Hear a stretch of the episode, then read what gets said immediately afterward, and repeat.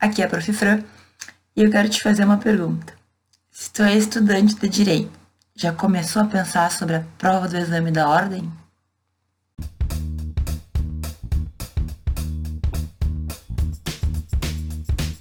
Se eu ganhasse um real para cada vez que um aluno iniciante do curso de Direito me perguntasse sobre a prova do exame da ordem, eu já seria milionário, eu acho. É incrível como a gente se preocupa com coisas que vão demorar muito tempo para acontecer. Então, hoje eu resolvi fazer um vídeo, ainda que eu sempre me volte para conteúdos de interesse de alunos do início do semestre, porque eu percebo que isso gera muita ansiedade em todo mundo. Hoje eu vou falar então, basicamente, de termos gerais sobre a prova do exame da ordem, certo? Tudo aquilo do básico que a gente tem que saber para tentar ficar um pouco mais calmo e também eu vou contar como que foi a minha prova do exame da ordem, como que eu fiz, quais foram os perrengues que eu passei e tudo isso. Já ia me esquecendo, mas não vou. Eu quero saber se tu já está inscrito no canal e se tu já compartilhou ele com algum colega teu que pode ser ajudado também. Bom, gente, primeira coisa de tudo, né? Vamos por partes. O que, que é a OAB? O que é a Ordem dos Advogados do Brasil? É basicamente uma instituição, certo, que regulamenta, que representa os advogados no Brasil. Ela já tem um bom tempo de existência. É ela que vai, por exemplo, permitir que novos advogados sejam constituídos, digamos assim. É ela que vai garantir uma, um certo cuidado na profissão, no sentido de verificar se existe alguma irregularidade, ela que vai punir advogados que cometem atos considerados descompassados né, com a profissão, com o cargo de advogado, que é efetivamente uma função essencial à justiça. Então, que na Constituição está previsto como uma profissão que tem um fundamento maior, é justamente proporcionar a justiça, fazer com que as pessoas tenham acesso à justiça. Vocês sabem que o advogado, ele, ele tem funções que só cabem a ele, então, para ajuizar um processo, na grande maioria dos casos, tu necessita de um advogado. Eu falo grande maioria porque existem pequenas exceções, como é o caso dos juizados especiais, em que, em razão de um, ser um pequeno valor a causa, a pessoa pode ingressar sozinha. Mas, enfim, a OAB é quem vai regulamentar tudo isso. Eu tenho certeza que tu já ouviu falar da Ordem dos Advogados do Brasil. É ela, então, a grande responsável pela profissão de advogado. E tu vai ouvir falar muito dela ainda, principalmente porque ela, digamos, é a, a responsável pelo exame da ordem.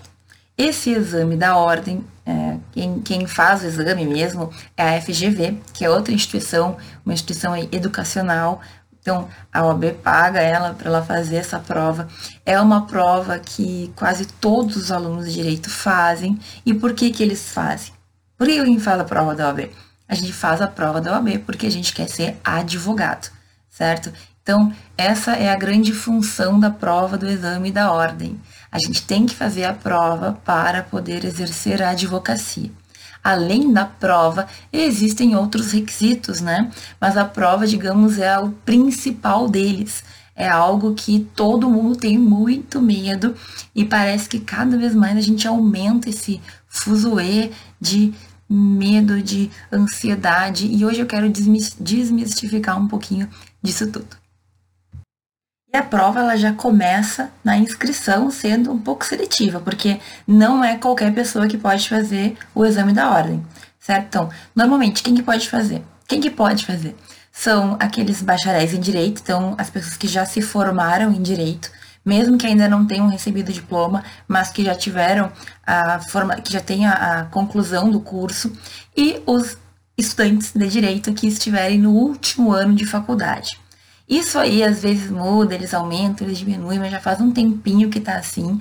Então tu tem que, na hora de fazer a inscrição, comprovar que tu está no nono no décimo semestre, se for uh, de 10 semestres da tua faculdade, se for anual, que tu está no último ano, ou enfim, se tu estiver num curso de 12 semestres, que tu esteja nos últimos dois semestres. Então, eles, eles, eles comparam, eles comprovam se realmente tu pode fazer a prova, tu pode ter tua inscrição negada se tu não tiver com esse requisito.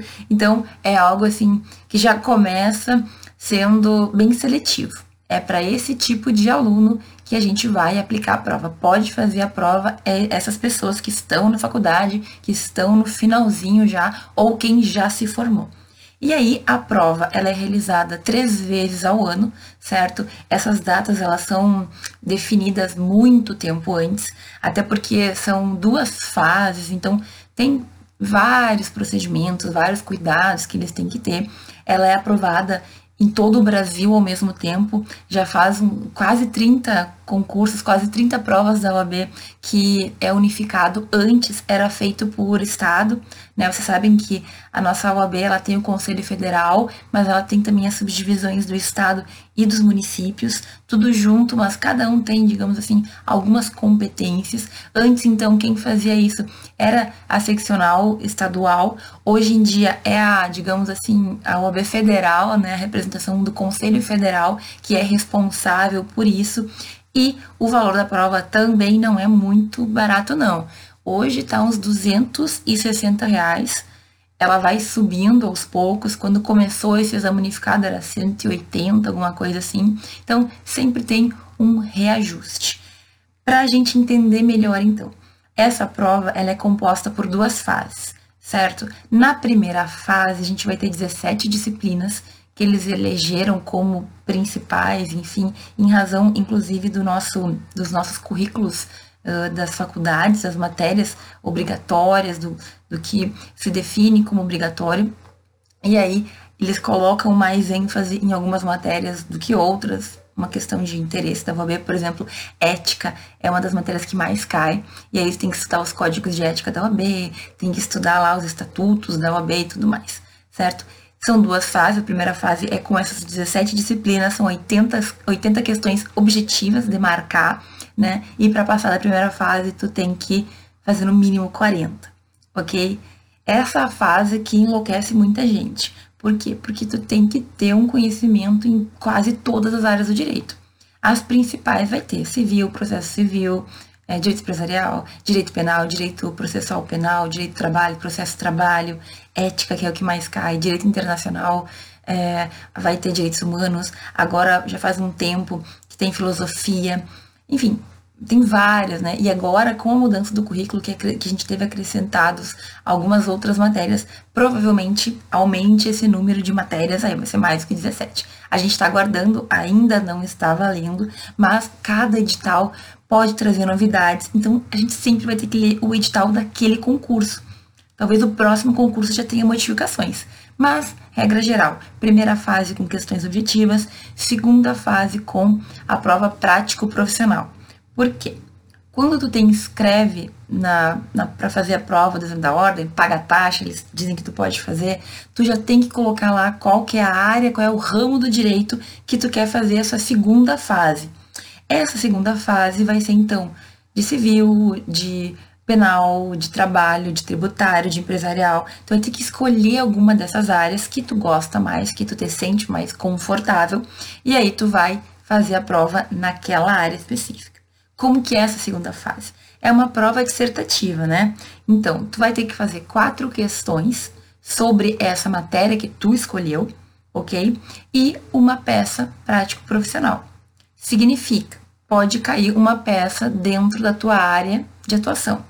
Eu escolhi processo civil, na minha vez caiu uma petição inicial, que depois eu vou explicar melhor como que, como que funcionou, certo? Mas tu então vai ter cinco horas para fazer essa peça. Eles dão um problema, tu tem que fazer a peça, como se tu estivesse dirigindo para o juiz, certo?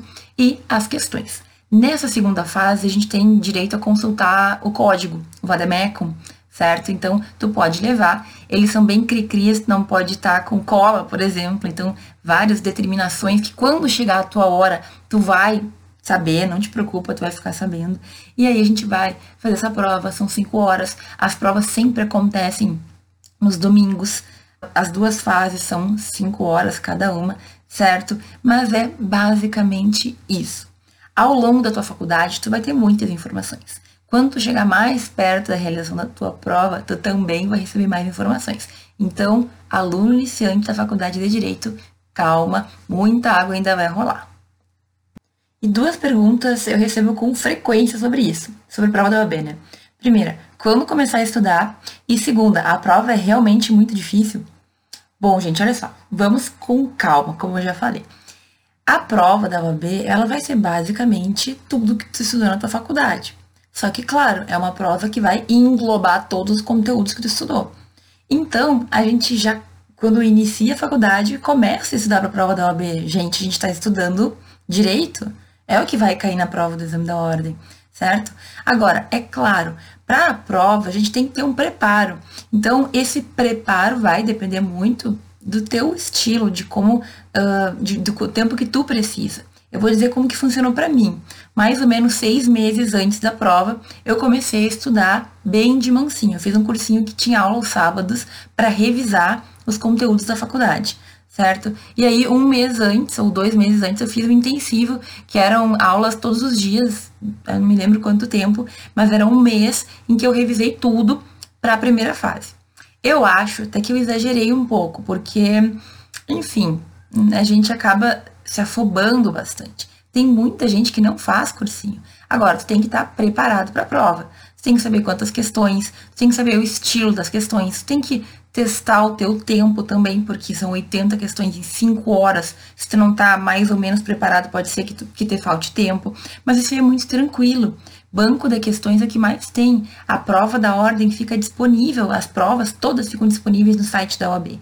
Então, se tu quer ter uma noção de como funciona, uma das maneiras é baixar, imprimir e fazer aquela prova certo? Existem livros de questões, existem questões online que tu não precisa pagar nada, se tu não quiser também, para fazer teste do exame da ordem e tudo mais. A gente tem que estar tá preparado para o exame. Saber como que funciona, saber o tempo, saber o que pode, o que não pode, saber o que, que vai cair, certo? Só que a gente tem um mercado que ganha em cima da questão do exame da ordem. Então, meus caros, todo mundo quer te vender alguma coisa que dizem que vai facilitar o teu estudo. Tu vai ter que na hora, quando chegar a hora da prova da, da OAB, entender o que, que para ti faz mais sentido. Será que tu precisa fazer um cursinho? Será que tu consegue estudar em casa? Será que tu te organizando, tu consegue fazer questões e aí te preparar?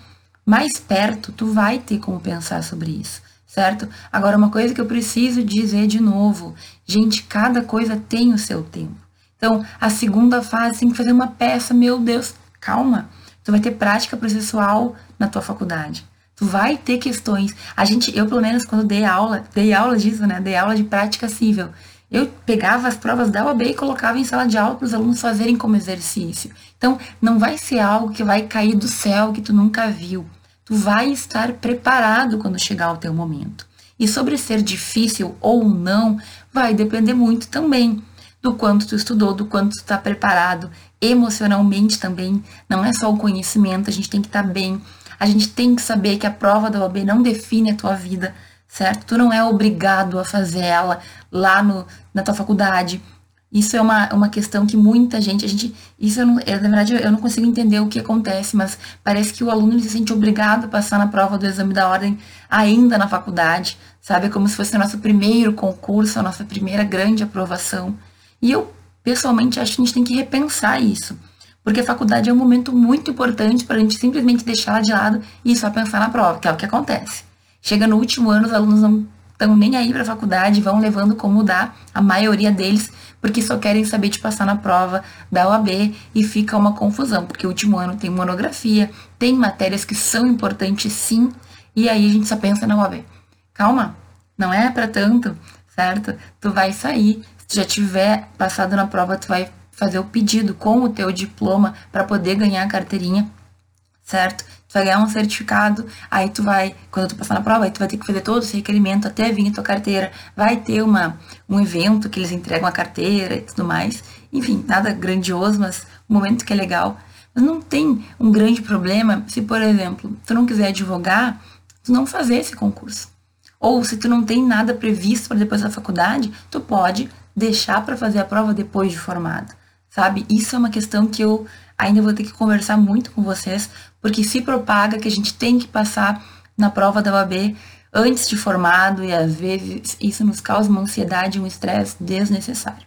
Então, respondendo, é, o tempo vai depender de ti. No meu caso, demorei, eu comecei a focar na prova em seis meses antes e é muito difícil. Depende, depende do tempo de preparo, depende do quanto tá, uh, tu conhece a prova. Gente, se a gente não sabe como que eles cobram, é muito mais difícil, certo? Agora, se tu estuda, se tu te dedica, se tu sabe o que que cai, então cai muito letra da lei, por exemplo.